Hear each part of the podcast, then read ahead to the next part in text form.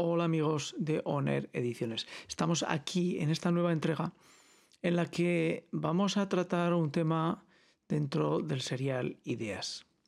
Y este es un monográfico sobre la ciencia. Y es curioso cómo eh, en muchas ocasiones, y yo creo que todos los que me escuchan eh, lo habrán eh, vivido, bueno, pues YouTube parece que estuviera viendo lo que pensamos porque nos ofrece contenidos que seguimos habitualmente o que podemos estar interesados o no, y nos los ofrece cuando los necesitamos. Esta es la ocasión. esta semana estaba reflexionando sobre la poca información que aparece dentro de los medios de Internet, ya que la televisión la dejé de seguir hace mucho tiempo, sobre la situación post-COVID. Palabra maldita, la intentaré borrar en las redes sociales, ya saben, y en Internet, esta palabra aparece como signo y probabilidad de que te clausuren tu canal o te bloqueen para un tiempo. Pero no vamos a hablar de ello, vamos a hablar de la ciencia. Vamos a hablar de cómo la ciencia ha progresado y cómo las redes sociales están intentando ubicarse en un lugar que muy probablemente ni saben ni les corresponde. Y lo hacemos eh, como, bueno, pues si no lo saben, de otros contenidos que hemos editado, lo hacemos de la mano de un doctor, un doctor que ha estado muy presente a lo largo de todo este tiempo en, nuestros eh, celulares o en nuestros ordenadores. Es el doctor John Campbell. John Campbell es un hombre que difunde contenido médico para médicos y sobre todo para aquellos que se dedican al mundo de la enfermería. Así que no se vayan porque creo que para todos aquellos que les gusta la ciencia, les gusta pensar y les gusta tener criterio para saber cómo se crea el pensamiento, les va a resultar de mucho interés. Vamos allá. Ediciones.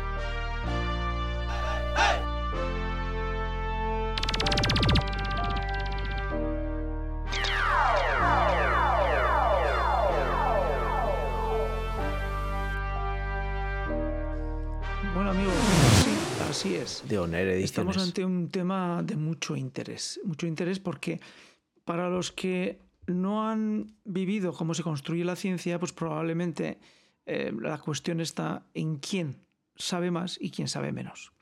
Y al final, incluso en esta sociedad, se ha llegado al convencimiento de que todo es opinable, de que yo puedo opinar igual que a otra persona, porque estamos en una sociedad democrática, menos mal, y podemos opinar igualitariamente. Sin embargo, hay dos hechos que determinan que esto no siempre sea así. Por una parte, el hecho de que las redes sociales determinan si lo que yo estoy opinando usted lo puede escuchar o no, porque ellos deciden si es verificable, no verificable, cierto o no cierto. Y luego la otra, en la medida que estamos en una sociedad democrática, mi opinión puede ser enfrentada o confrontada con otra opinión, sin tener presente cuál es el background, cuál es la historia, cuál es el conocimiento que detrás de las dos opiniones existe. Ese es el criterio fundamental que el doctor John Campbell, de una forma irónica, como bien saben hacer los ingleses, nos ofrece. Esa forma irónica la cierra al final del vídeo, que el vídeo se lo ofreceremos dentro de este contenido editado. Bueno, pues eh, la cuestión es simple, muy simple. Existe, les cuento brevemente la historia porque van a poder disfrutar y seguirla si les interesa en los enlaces. Existe una eh, revista que es el Instituto para la Libertad Científica que, bueno, pues se plantea eh, qué importancia tiene la democracia y la libertad a la hora de construir la ciencia. Y vamos a leer sobre quiénes son estos señores del Instituto para la Libertad Científica. Leemos lo más rápido posible para que no estén muy pendientes de nosotros durante mucho rato. El Instituto para la Libertad Científica es una red informal de personas de ideas afines. El instituto no acepta donaciones de la industria farmacéutica o fuentes similares con intereses creados. La democracia, la libertad científica y la libertad de expresión están constantemente bajo ataque debido a intereses financieros, políticos y religiosos y además otros intereses especiales. Estos valores esenciales se erosionan si no trabajamos constantemente para preservarlos. La censura de la ciencia es común. Los resultados de investigación no deseados a menudo se publican con un retraso considerable, si es que lo hacen, y a menudo solo después de que los investigadores hayan modificado sus resultados o conclusiones para adaptarse a los intereses de los patrocinadores o compañeros de viaje. La autocensura también es común. Los investigadores pueden temer perder fondos si informan honestamente lo que encontraron o pueden nunca embarcarse en la ciencia que probablemente conduzca a resultados no deseados. Es mucho más fácil obtener financiación para proyectos principales que no corren el riesgo de cambiar el status quo que para proyectos innovadores que podrían ser de gran beneficio al público. Bueno, pues el que les habla, aprovecho y hago una digresión, el que les habla, bueno, pues hizo su tesis doctoral. Tesis doctoral que lo dejaremos para un capítulo aparte dentro de temas 6.0, que ya saben que hemos abierto ese capítulo dentro de honorediciones.com y que pretende simplemente dar un repaso a la vida profesional del que habla, que actúa de editor de Honor Ediciones. Y bueno, pues eh, ese doctorado se se ganó aquí en la Universidad de Zaragoza con sudores y lágrimas. Sudores por el trabajo que toda investigación requiere y lágrimas porque toda investigación tiene sus problemas. Y hace referencia precisamente eh, a esta cuestión. Cuando uno entra en el mundo de la ciencia en campos que no se han desarrollado todavía o que todavía podían ser muy, muy verdes, corre el riesgo de encontrarse con que eh, cualquiera que tenga algún interés extraordinario pueda hacerlo valer y por lo tanto hacer que esa tesis o esa investigación se paralice. Eso es lo que está diciendo en este párrafo dentro de la comunidad de libertad en la ciencia. De tal forma que cualquiera que se haya dedicado a la ciencia sabe que para conseguir dinero, y el que habla financió íntegramente su tesis con dinero de becas, pues necesitas el apoyo y la ayuda de organismos públicos o de fondos privados. La ciencia, amigos, no es gratis. La ciencia hay que financiarla. Luego vendrá cómo la ciencia se queda orillada y parada después de haber invertido dinero, pero ese será otro tema. En la atención médica, sigue leyendo, sigo leyendo, estos mecanismos son particularmente fuertes y dañinos y los resultados son devastadores. Se ha documentado en varios estudios independientes que los medicamentos recetados son la tercera causa principal de muerte después de las enfermedades cardíacas y el cáncer. En los Estados Unidos y Europa, uno de diez. Como muchos de los que mueren no necesitaban los medicamentos que los mataron, esta es una emergencia médica. Pero hasta ahora no se han realizado cambios sustanciales en la forma en que investigamos, regulamos y usamos las drogas, los medicamentos. Deseamos destacar que, y allí dan una serie de cuestiones importantes sobre lo que es las directrices que deben acompañar no a la investigación solamente del fármaco, sino a cómo los resultados, los datos, son establecidos y aprobados y validados por la comunidad científica. Y nos dice, tras esta enumeración de puntos, dice objetivo general y visiones. El área principal de trabajo del instituto es la atención médica y defendemos el debate científico pluralista y abierto y el acceso abierto a los datos. El objetivo general del instituto es preservar la honestidad y la integridad en la ciencia y ayudar a desarrollar una mejor atención médica donde más personas se beneficien. Menos se verán perjudicados por las intervenciones que reciban y más vivirán más tiempo con una buena salud. El instituto tiene tres visiones. Atención. Toda la ciencia debe esforzarse por estar libre de conflictos de intereses financieros. Repetimos. Toda la ciencia debe esforzarse por estar libre de conflictos de intereses financieros. Punto 2 toda la ciencia debe publicarse lo antes posible y hacerse de libre acceso. Importante dato. ¿Para qué? Para que exista esa información en la comunidad científica y puedan otros investigadores analizar fundamental los datos, los procesos, los métodos y las conclusiones. Porque no solamente hay que ofrecer los datos, también la metodología y el procedimiento que se utiliza para analizar y llegar a una conclusión es importante tenerlo presente. Todos los datos científicos, continúan el tercer punto, incluidos los protocolos de estudio, deben ser de libre acceso, permitiendo que otros hagan sus propios análisis. Bueno, pues aquí tenemos, eh, evidentemente, ya con esos tres puntos que el doctor Campbell destaca en su vídeo, eh, tenemos eh, leña suficiente para una buena hoguera. Porque todos sabemos que últimamente, cuando uno asiste a un consultorio médico, nos dicen con claridad, esto no está dentro del protocolo, o esto está dentro del protocolo, o este medicamento está ya referido dentro del protocolo. De tal manera que cada vez más aquellas personas que nos están atendiendo piensan que en el protocolo está toda la verdad. Evidentemente no estamos diciendo que tengan que ser analistas, investigadores, ni enfermeros, ni enfermeras, ni médicos, ni médicas, sino simplemente que cuando exista una confianza ciega en los protocolos, al final se olvidará que la ciencia, la ciencia, y la ciencia médica está incluida en la ciencia, avanza exclusivamente gracias al conocimiento y la verificación de los hechos. Si no, perderemos la confianza en lo que es la ciencia y la ciencia médica está incluida en la ciencia. Y toda esta reflexión, ¿por qué viene? Pues viene porque eh, ha existido en Facebook eh, pues, eh, una censura inapropiada, según leemos en la carta abierta del British Medical Journal, hacia sus publicaciones dentro de Facebook con respecto a datos en el ensayo de las inyecciones de la compañía americana Pfizer.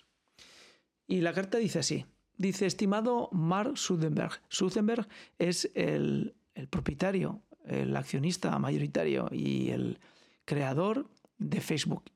De Facebook, que ahora es Meta, y recordamos que Meta, Facebook e Instagram forman parte de esa gran familia que acompaña su hermano pequeño WhatsApp. Es decir, WhatsApp, ese que ustedes están utilizando todos los días, pertenece también a la compañía Meta, Facebook e Instagram.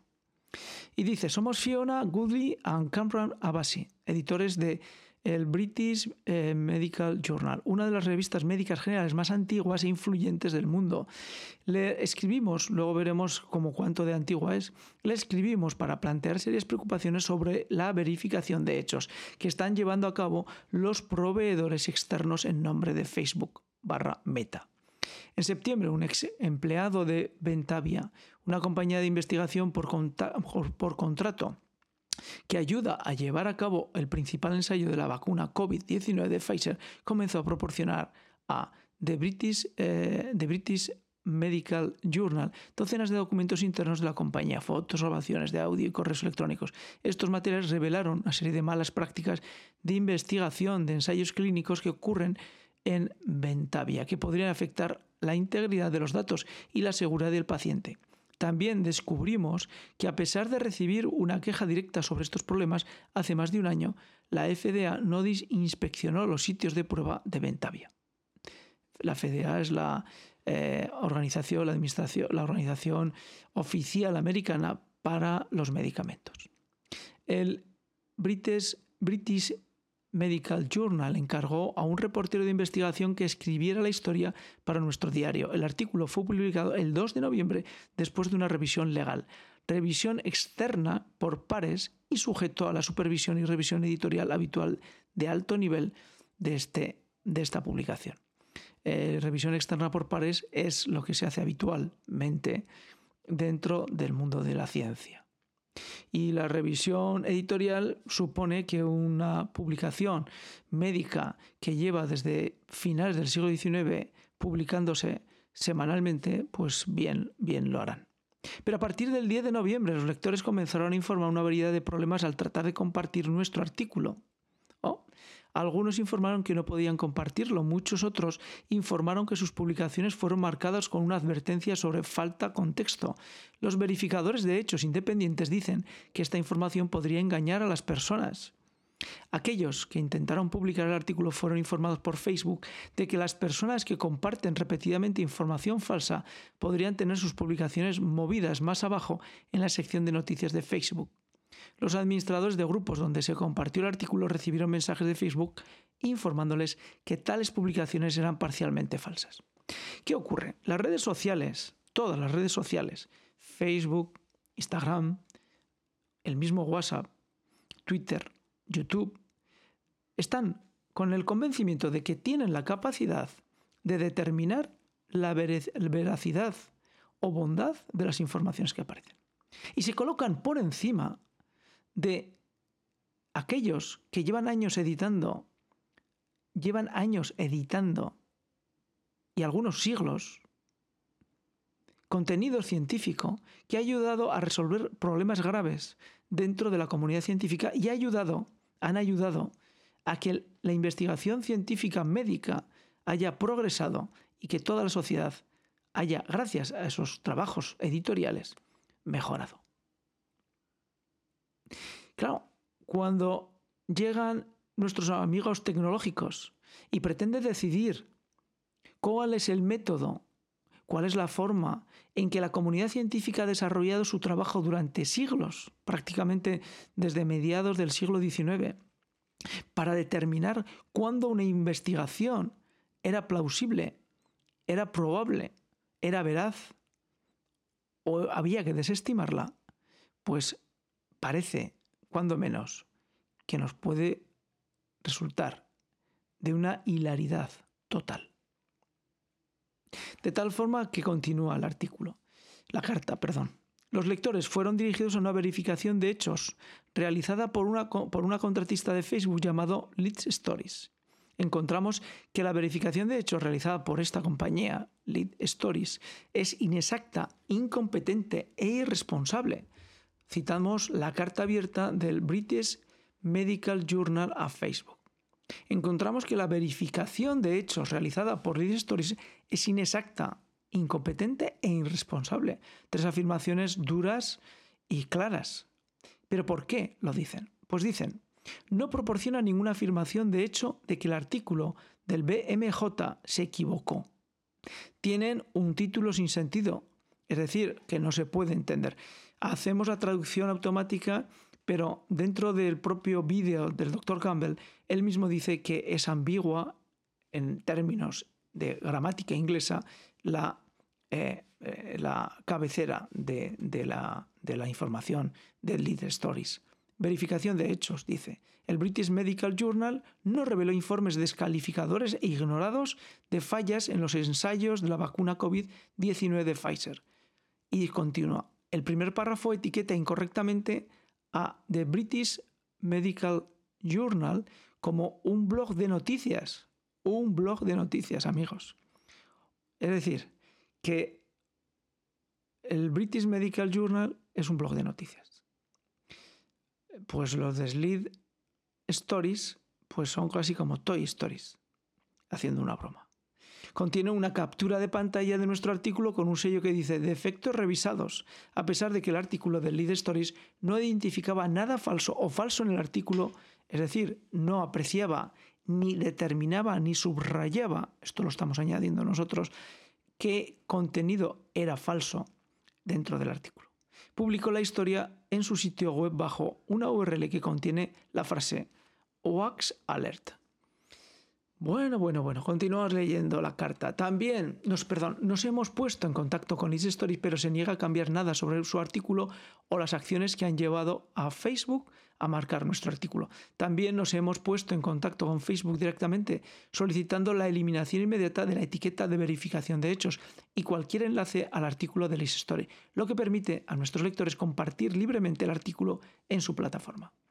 También hay una preocupación más amplia que deseamos plantear somos conscientes de que el British Medical Journal no es el único proveedor de información de alta calidad que se ha visto afectado por la incompetencia del régimen de verificación de hechos de Meta. Cito textualmente la traducción automática que estoy leyendo. Por poner otro ejemplo, destacaríamos el tratamiento por Instagram, también propiedad de Meta, de Concharne, el proveedor internacional de revisiones sistemáticas de alta calidad de la evidencia médica. En lugar de invertir una proporción de las ganancias sustanciales de la meta para ayudar a garantizar la precisión de la información médica compartida a través de las redes sociales, aparentemente ha delegado la responsabilidad a personas incompetentes. Cito textualmente, para llevar a cabo esta tarea crucial. La verificación de hechos ha sido un elemento básico del buen periodismo durante décadas. Lo que ha sucedido en este caso debería ser motivo de preocupación para cualquiera que valore y confíe las fuentes como The British Medical Journal. Mis mejores deseos, y lo firman Fiona Goody, editora en jefe, Kamran Abbasi, editora entrante del jefe en jefe del British Medical Journal, y bueno, pues eh, viene toda la información de dónde pueden encontrar, que ya les digo que aparecerá en el enlace dentro del contenido editado. Pero, ¿quién son estos señores de British Medical Journal? Bueno, pues primero pueden encontrarlo en bmj.com y la historia del British Medical Journal dice, el British, British Medical Journal es una de las revistas médicas generales más antiguas del mundo. Publicó su primera edición semanal el 3 de octubre de 1840 como el Provincial Medical and Surgical Journal, antes de unirse con el London Journal of Medicine y publicar desde enero de 1853 como Associate Medical Journal. Cuatro años más tarde, en enero de 1857, esta revista fusionada se convirtió en el British Medical Journal el título se acortó a BMJ en 1988 y luego cambió a D, a D o sea, en inglés, DVMG en 2014. Bueno, bueno, bueno, pues para los que eh, no sepan lo que es esto de los eh, periódicos eh, médicos, pues desde el inicio del siglo XIX, lo que se pretendió dentro del mundo científico es algo tan sencillo como que todo aquel que tuviera conocimiento, que estuviera en una universidad o que incluso estuviera trabajando de forma independiente, porque debemos pensar que investigadores tan conocidos dentro del siglo finales del siglo XVIII y principios del XIX no estaban precisamente todos en las universidades, sino que estaban reunidos en seminarios. Y, por ejemplo, Adam Smith se reunía en unos seminarios donde nada tenía que ver con la universidad. Adam Smith, ese gran hombre de la economía de principios del siglo XIX, pues eh, Adam Smith simple y llanamente era un funcionario de aduanas. Y eso se desarrolló dentro de Inglaterra de tal forma durante todo el siglo XIX que se asociaban personas dentro de conjuntos, o bien universidades, o bien seminarios, para intentar ayudar a la ciencia a construir la ciencia y verificar que los datos que se estaban publicando fueran veraces. Estos magazines, estas revistas, estos journal, eran el principio de la necesidad imperiosa de conocer la verdad en la ciencia. Sin ese esfuerzo, la ciencia nunca hubiera existido. Sin ese esfuerzo, nunca hubiéramos podido mejorar nuestra calidad de vida. Me dan ganas de decir cuatro abruptos con respecto a las tecnológicas. Porque si bien Internet es importante, todo el desarrollo que la ciencia ha aportado y los magazines o los journals han hecho con la labor de miles de científicos a lo largo de décadas y siglos, han logrado, como digo, mejorar nuestra calidad de vida. Nuestra vida en salud, El primer número se puede encontrar en, uno de los enlaces que, vamos a poner en la edición de este contenido. Y dice, a la izquierda puede ver la portada del primer número de la revista Médico y, Cirugía Provincial. Es decir, eh, que antes lo hemos leído en inglés, Provincial Medical and Surgical Journal. Este primer número tenía solo 16 páginas en su artículo principal, Green Strinen señaló destacadamente que su nueva revista había recibido tantos anuncios como su rival más popular sin nombre después de 17 años de existencia. Podemos inferir que el rival en cuestión fue The Lancet, votado en 1823, es decir, votado, lanzado, comenzado en 1823. A lo largo de las décadas, las noticias de muchos avances médicos importantes se rompieron en las páginas de la revista en 1847-48 publicó la revista Médico y Quirúrgica Provincial publicó una serie de informes de anestesia pionero de Sir James John Simpson, instando a la adopción y correcta preparación y administración de cloroformo sin diluir para el máximo beneficio. 20 años más tarde, en 1867, en el British Medical Journal publicó el primer de muchos artículos seminales sobre la antisepsia de Joseph Lister. Que por cierto, esto aparece en una película que les recomiendo eh, muy interesante sobre la razón y la locura de Mel Gibson. Muy, muy interesante. Porque Job Lister consiguió una forma de asepsia que permitía en el campo de batalla y en las operaciones cortar miembros sin que falleciesen los operados por acción de las bacterias. En octubre de 1848, el British Medical Journal publicó el primer ensayo controlado aleatorio centralmente, Tratamiento de la estreptomicina de la tuberculosis pulmonar. Uno de los autores es FRG Heff, de la fama de la prueba del Heff, que permaneció en uso hasta 2005. Y así sigue en otras muchas que evidentemente serían, eh, serían muy largas de referenciar, pero ustedes pueden hacerlo dentro de la página web. Porque, bueno, pues en la página web viene la información de lo que este medio editado científico ha conseguido a lo largo de casi, casi, pues más de siglo y medio de existencia. Eh, el doctor Campbell, en su vídeo, termina con una, una cuestión muy interesante. Eh, les vamos a poner todos los enlaces del doctor Campbell para que ustedes puedan, puedan seguirlo pero hace una referencia muy interesante sobre el tema de, eh, bueno, pues, de un proceso de verificación, perdón, de verificación, de análisis de estudio del genoma de un hombre neandertalis que se desarrolló. Lo dejamos ese tema para otra, pero la ironía de que el doctor Campbell lo coloque al final es que eh, es muy importante este estudio genómico porque parece ser que está en relación con nuestro, con, con el eh, la capacidad inmunitaria que tiene el Homo sapiens derivada de cómo genéticamente hemos derivado del, del hombre del neandertal. ¿Por qué dice esto el doctor Campbell? Interpreto su ironía.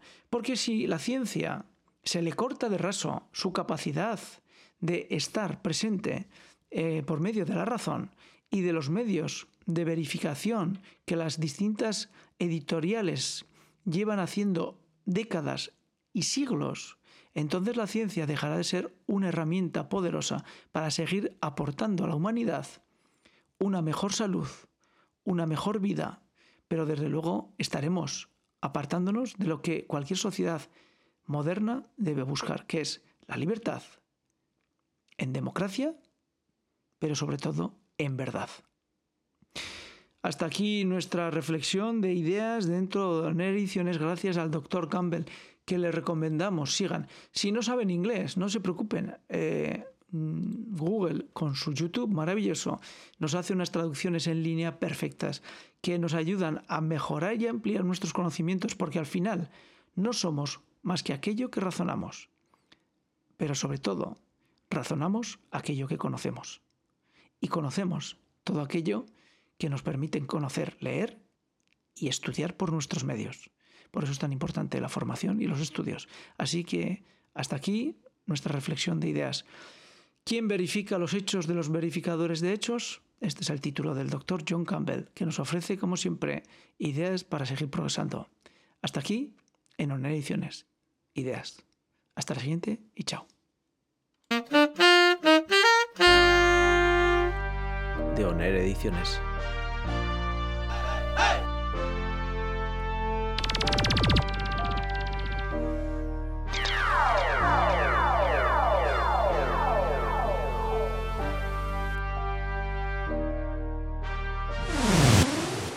De Oner Ediciones.